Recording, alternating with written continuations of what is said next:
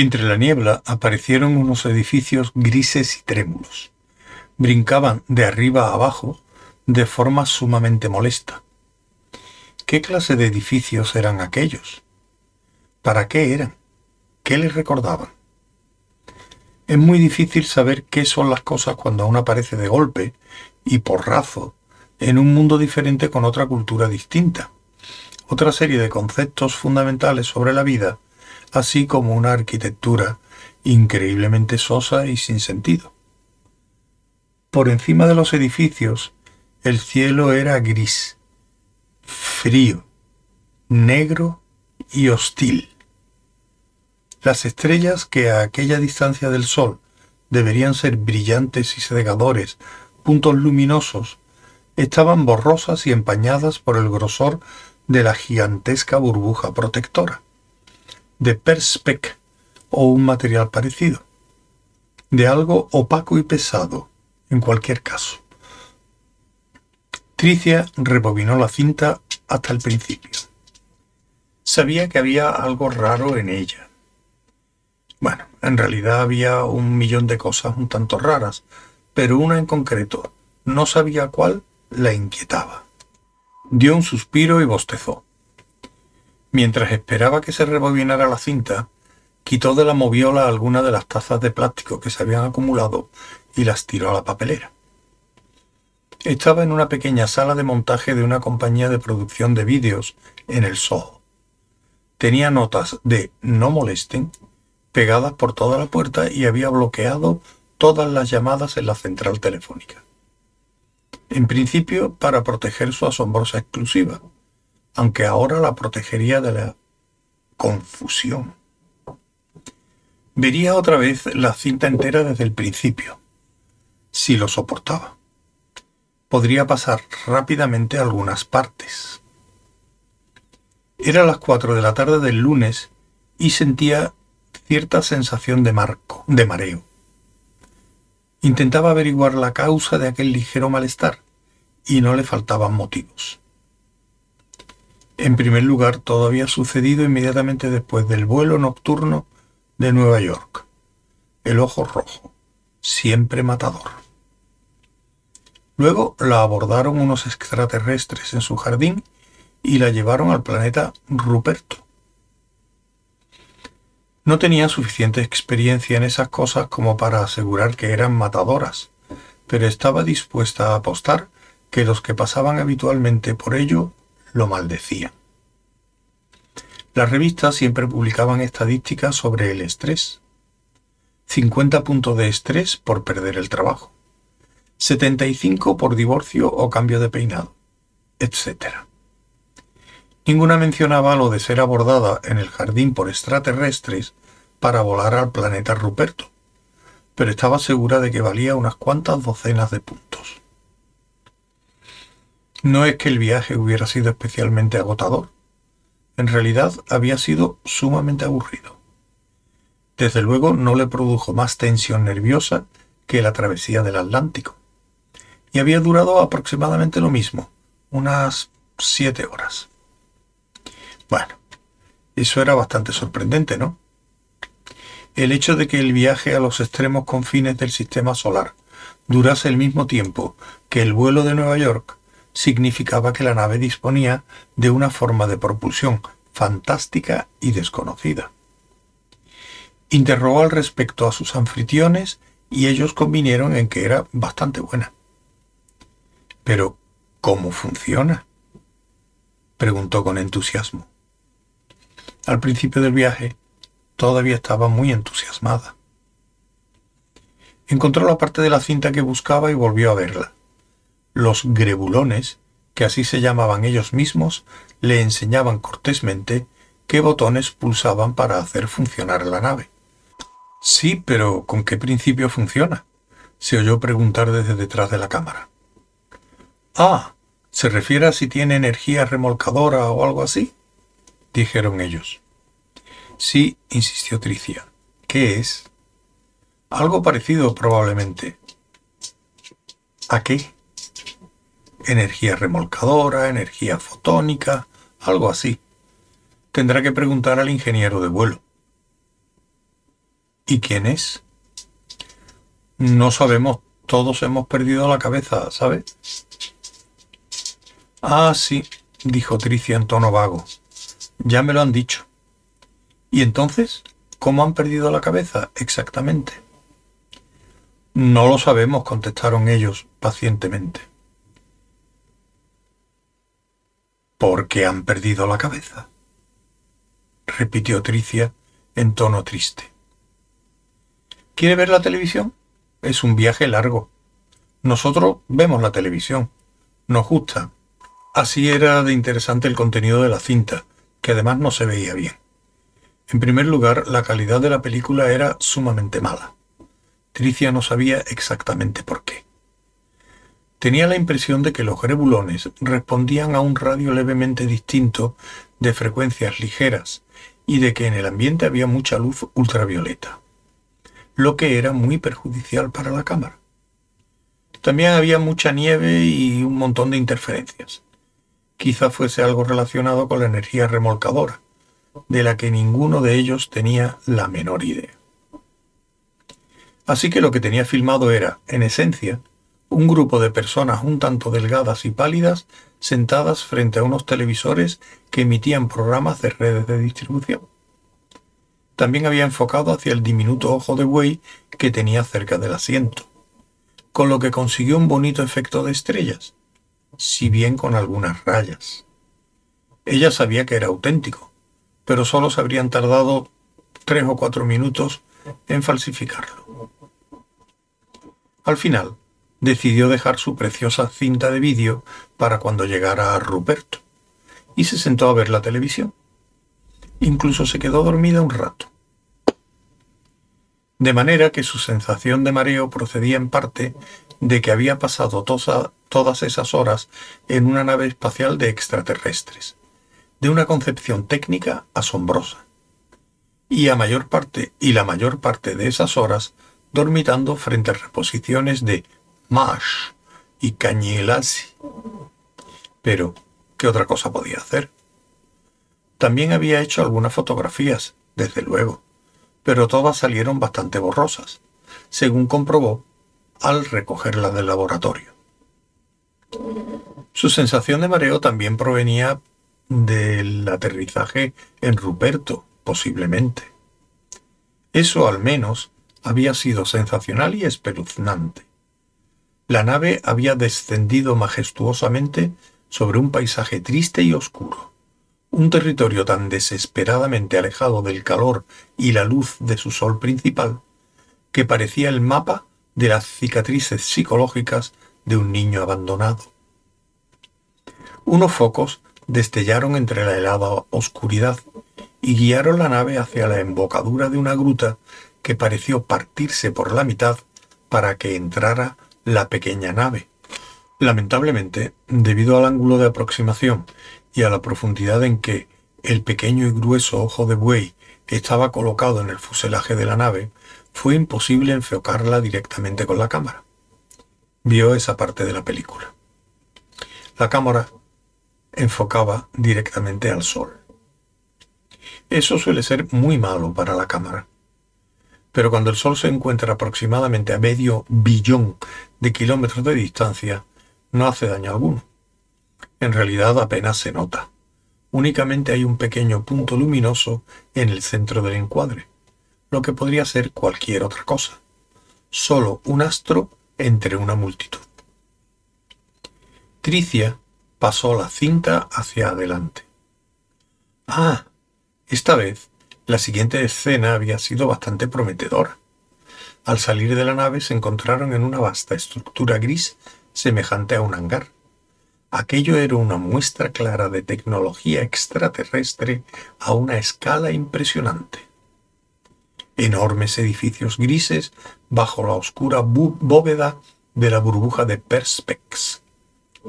Eran los mismos edificios que antes había visto al final de la película había tomado más metraje de ellos a la salida de Ruperto, unas horas después, en el momento de abordar a la nave para el viaje de vuelta.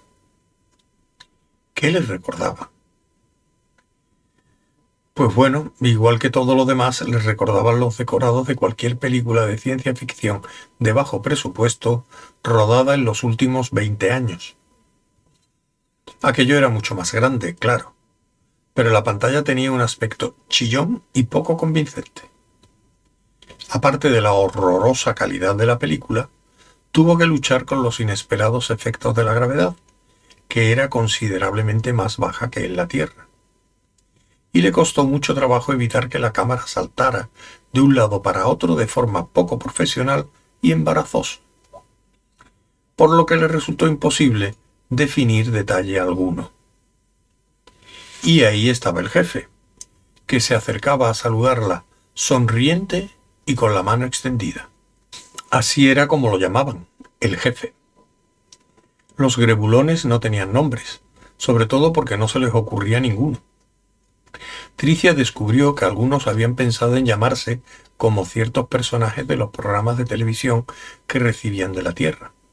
Pero por mucho que intentaran llamarse Wayne, Bobby o Shaq, algo que permanecía acechante en lo más hondo del subconsciente cultural que los acompañaba desde sus lejanos planetas de procedencia, debió decirle que aquello no estaba bien y que no serviría de nada. El jefe tenía casi el mismo aspecto que todos los demás. Algo más delgado, posiblemente. Le dijo que le gustaban mucho sus programas de televisión, que era su más grande admirador, que se alegraba mucho de que hubiese podido venir al Ruperto, que todo el mundo ansiaba su llegada, que esperaba que hubiese tenido un vuelo agradable, etc. Tricia no percibía, no percibía ninguna sensación especial de que fuese una especie de emisario de las estrellas, ni nada parecido. Desde luego, al verlo en el vídeo, parecía simplemente un individuo con ropa de vestuario y maquillaje, frente a unos decorados que no aguantarían mucho si alguien se apoyaba en ellos. Se quedó mirando la pantalla con las manos en la cara y moviendo despacio la cabeza llena de perplejidad. Aquello era horroroso. No solo, no solo era que aquella parte fuese horrorosa, sino que sabía lo que venía después. El jefe le preguntó si el viaje le había dado hambre y si le apetecía acompañarlo a comer algo. Podrían charlar mientras comían. Se acordaba de lo que había pensado en aquel momento. Comida extraterrestre. ¿Cómo iba a salir del paso? Tendría que llegar a comérsela. ¿No dispondría de alguna especie de servilleta de papel donde escupirla? ¿No habría toda clase de problemas de inmunidad diferencial? Resultó que eran hamburguesas. No solo hamburguesas, sino que resultaron hamburguesas que sin ningún género de dudas eran hamburguesas de McDonald's, recalentadas en microondas. No se trataba únicamente de su aspecto, ni solo del olor. Eran los envoltorios de poliestireno en forma de concha, que tenían impreso el nombre McDonald's. Coma, disfrute, le dijo el jefe. Nada es demasiado bueno para nuestra distinguida huésped. Estaban en sus aposentos privados. Tricia miró alrededor con una perplejidad rayana en el miedo, pero a pesar de ello lo filmó todo. En la estancia había una cama de agua y una cadena MIDI y uno de esos cilindros de cristal con iluminación eléctrica que se ponen encima de las mesas y parecen tener largos glóbulos de esperma flotando en su interior. Las paredes estaban tapizadas de terciopelo. El jefe se recostó en un puff de pana marrón y se roció la boca con un aerosol para refrescarse el aliento. De pronto, Tricia empezó a sentir mucho miedo. Que ella supiera estaba más lejos de la Tierra de lo que ningún ser humano hubiese estado jamás. Y se encontraba en compañía de un alienígena recostado en un puff de pana marrón que estaba poniéndose aerosol en la boca para refrescarse el aliento. No deseaba hacer ningún falso movimiento. No quería alarmarlo pero había cosas que tenía que saber. ¿Cómo consiguió... ¿De dónde sacó todo esto? preguntó, haciendo un gesto nervioso hacia la habitación. ¿La decoración? ¿Te gusta? Es muy distinguida. Los grebulones somos un pueblo muy refinado. Adquirimos bienes de consumo ultramodernos. Por correo.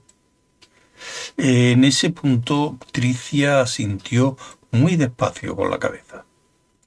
Por correo, repitió. El jefe soltó una risita. Era una de esas risitas suaves y tranquilizadoras como chocolate oscuro. Pero no pienses que nos lo envían aquí, no. Ja. Disponemos de un apartado especial de correos en New Hampshire. Hacemos visitas periódicas para recogerlo. Se recostó con toda tranquilidad en el puff, alargó el brazo para coger una patata frita recalentada y le dio un mordisquito en la punta con una sonrisa de regocijo en los labios. Tricia sintió que el cerebro se le erizaba un poco. Mantuvo la cámara en funcionamiento. ¿Cómo hacen para... Bueno, ¿cómo pagan estos maravillosos objetos? El jefe volvió a soltar una risita. American Express, contestó, encogiéndose de hombros. Tricia volvió a sentir despacio. Sabía que daban tarjetas absolutamente a todo el que lo pidiese. ¿Y esto? preguntó cogiendo la hamburguesa que le había ofrecido. Muy sencillo, contestó el jefe. Hacemos cola. Una vez más, con un lento escalofrío que le recorrió la espalda, Tricia comprendió que aquello explicaba muchas cosas. Pulsó de nuevo el botón para pasar la cinta. No había nada que pudiera utilizarse. Todo era una espantosa locura. Si hubiese falsificado algo, habría tenido una impresión más convincente. Otra sensación de mareo empezó a apoderarse de ella mientras veía aquella inútil y horrible cinta, y con lento horror empezó a comprender que esa debía ser la causa. Debía estar Sacudió la cabeza y trató de serenarse. Un vuelo nocturno hacia el este. Las pastillas que había tomado para dormir durante todo el viaje. El vodka que se había bebido para que las pastillas le hicieran efecto. ¿Qué más? Pues bueno, los 17 años de obsesión por un hombre encantador de dos cabezas, una de ellas disfrazada del oro enjaulado que intentó ligársela en una fiesta, pero que luego se largó, impaciente, a otro planeta en un platillo volante. Aquella idea pareció llenarse de pronto de inquietantes aspectos en los que jamás había pensado verdaderamente. Nunca se le habían ocurrido. En diecisiete años. Se metió el puño en la boca. Debía pedir ayuda. Luego estaba Eric Bartlett, insistiendo en que una nave espacial de extraterrestres había aterrizado en su jardín. Y antes, en Nueva York, había tenido, bueno, bueno, mucho calor y mucha tensión. Grandes esperanzas y amarga decepción. Lo de la astrología. Debió haber sufrido una crisis nerviosa. Eso era. Estaba agotada y había sufrido una crisis nerviosa con las consiguientes alucinaciones poco después de llegar a casa. Lo había soñado todo. Una raza de extraterrestres desposeídos de su vida y su historia, sacados en un lugar remoto de nuestro sistema solar, que llenaban su vacío cultural con la basura de nuestra civilización. Ah, esa era la forma que la naturaleza adoptaba para indicarle que ingresara sin tardanza en un centro médico de los más caros. Estaba muy, pero que muy enferma. Además, recordó la cantidad de cafés largos que había tomado y se dio cuenta de lo rápida y agitada que tenía la respiración. La solución de cualquier problema, se dijo a sí misma, pasaba por reconocerlo. Empezó a controlar la respiración. Lo había advertido a tiempo. Había comprendido dónde estaba. De vuelta de algún abismo psicológico a cuyo borde se había asomado. Empezó a calmarse, a tranquilizarse. Se recostó en la silla y cerró los ojos. Al cabo del rato, cuando volvió a respirar normalmente, los abrió de nuevo. Entonces, ¿de dónde había sacado aquella cinta? La película seguía proyectándose. Muy bien, era una falsificación. Ella misma lo había falsificado. Eso era. Debió de ser ella, porque se oía su voz en toda la banda sonora, haciendo preguntas. De cuando en cuando, la cámara concluía una toma, se inclinaba hacia abajo y veía sus propios pies, calzados con sus mismos zapatos. Lo había falsificado y no recordaba haberlo hecho ni por qué. Mientras contemplaba las imágenes temblorosas y llenas de su respiración, volvió a agitarse de nuevo. Debía de seguir teniendo alucinaciones. Sacudió la cabeza intentando alejarlas. No recordaba haber manipulado aquella película claramente adulterada. Por otro lado, no parecía tener recuerdos que fuesen muy parecidos a los de las imágenes falseadas. Perpleja y en trance, siguió mirando. La persona a quien llamaban, en su imaginación, jefe, le hacía preguntas sobre la astrología y ella las contestaba con calma y precisión. Solo que se notaba en la voz un pánico creciente y bien disimulado. El jefe pulsó un botón y se corrió una pared de terciopelo rojizo, revelando una gran batería de televisores con pantalla plana. Cada una de las pantallas mostraba un caleidoscopio de diferentes imágenes. Unos segundos de un concurso, luego de una emisión policíaca, del sistema de seguridad del almacén de un supermercado, de películas que alguien había rodado en vacaciones, escenas eróticas, noticias, una obra cómica. Era evidente que el jefe estaba orgulloso de todo aquello y movía las manos como un director de orquesta sin dejar de hablar en un completo galimatías. Con otro movimiento de sus manos, todas las pantallas se quedaron en blanco, para formar un gigantesco monitor que mostraba un diagrama de todos los planetas del sistema solar trazado sobre un fondo de estrellas y sus respectivas constelaciones. La imagen era completamente estática. Tenemos muchas especialidades, decía el jefe. Vastos conocimientos de cálculo, trigonometría cosmológica, navegación tridimensional. Mucha cultura. Magnífica, cuantiosa sabiduría. Solo que lo hemos perdido. Es una pena. Nos gustaría disponer de conocimientos prácticos, solo que se han volatilizado. Están en alguna parte del espacio moviéndose rápidamente, con nuestros nombres y los detalles de nuestras casas y seres queridos. Por favor, añadió, indicándole con un gesto que se sentara a la consola del ordenador. Haga uso de sus conocimientos para nosotros. El siguiente movimiento de Tricia era evidente. Colocó rápidamente la cámara en el trípode para filmar toda la escena.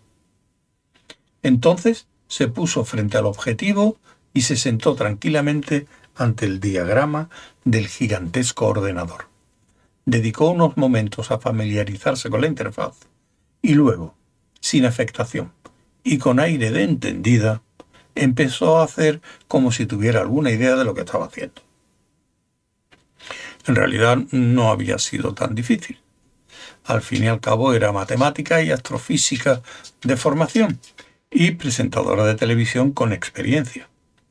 Y la ciencia que había olvidado a lo largo de los años bien podía suplirla con un farol. El ordenador que manejaba era una prueba clara de que los grebulones procedían de una cultura mucho más avanzada y compleja de lo que sugería el vacío de su estado actual. Y aprovechando sus posibilidades, en una media hora fue capaz de ensamblar un sistema solar que le sirviera de modelo de trabajo. No era muy preciso ni nada parecido, pero daba muy buena impresión. Con una simulación relativamente buena, los planetas giraban muy a prisa en torno a sus órbitas, y muy toscamente se podía contemplar el movimiento virtual de toda la maquinaria cosmológica desde cualquier punto del sistema. Se podía contemplar desde la Tierra, Marte, etc. Y también desde la superficie del planeta Ruperto. Tricia se quedó muy impresionada consigo misma, pero el sistema informático en el que trabajaba también le produjo gran impresión. En la Tierra, con un equipo de proceso de datos, la programación de aquella tarea posiblemente llevaría un año.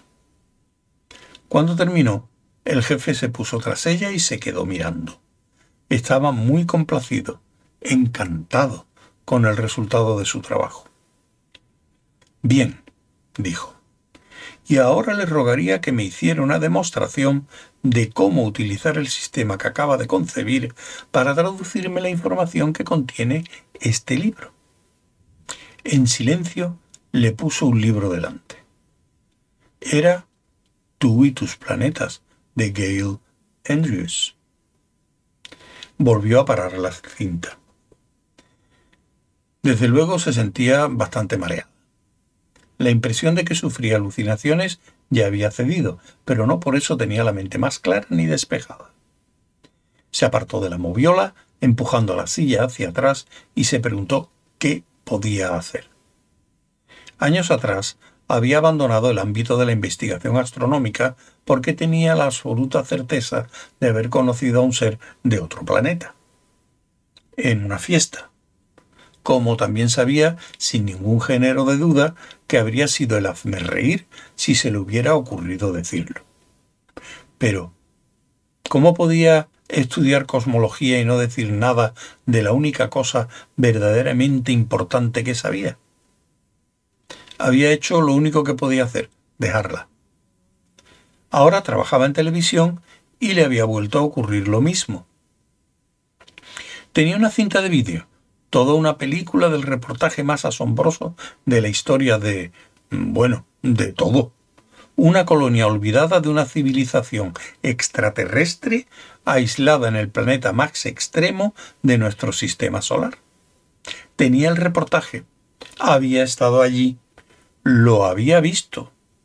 Tenía la cinta de vídeo, por amor de Dios.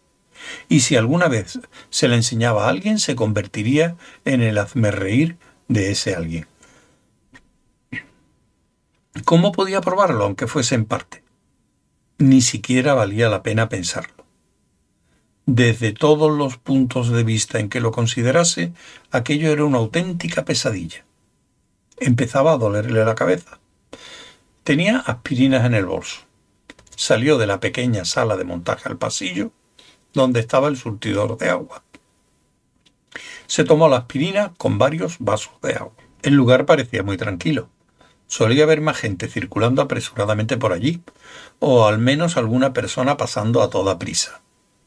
Asomó la cabeza por la puerta de la sala montaje contigua a la suya, pero no había nadie.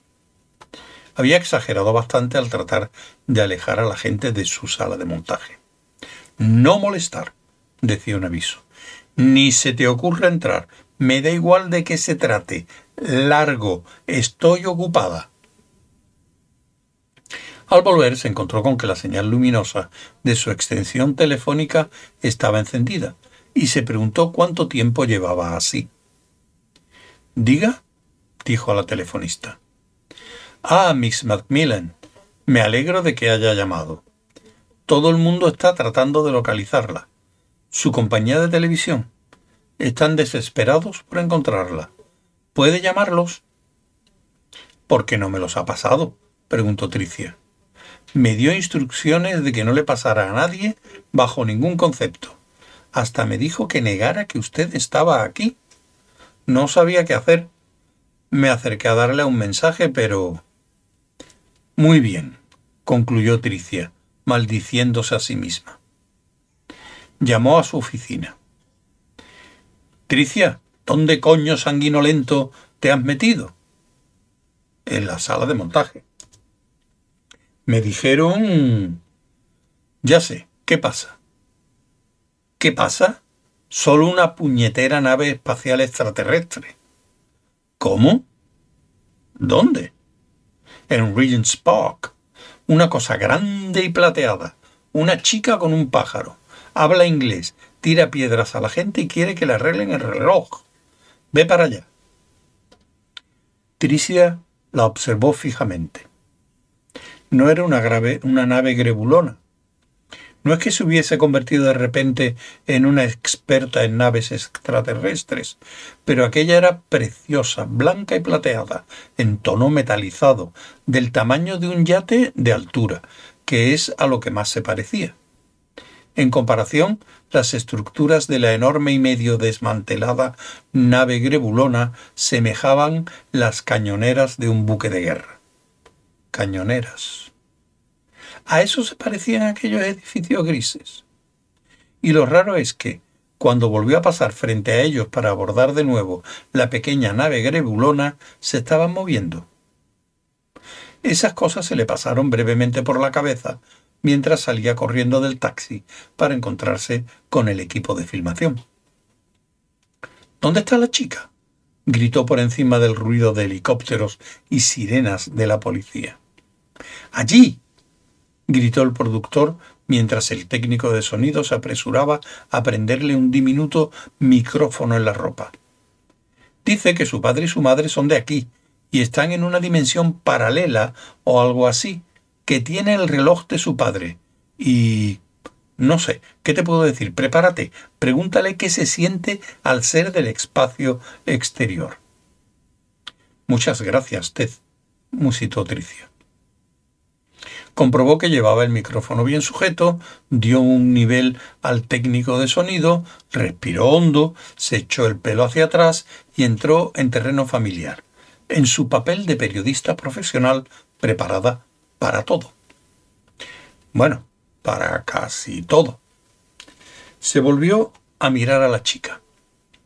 Esa debe ser, la del pelo enredado y mirada perdida.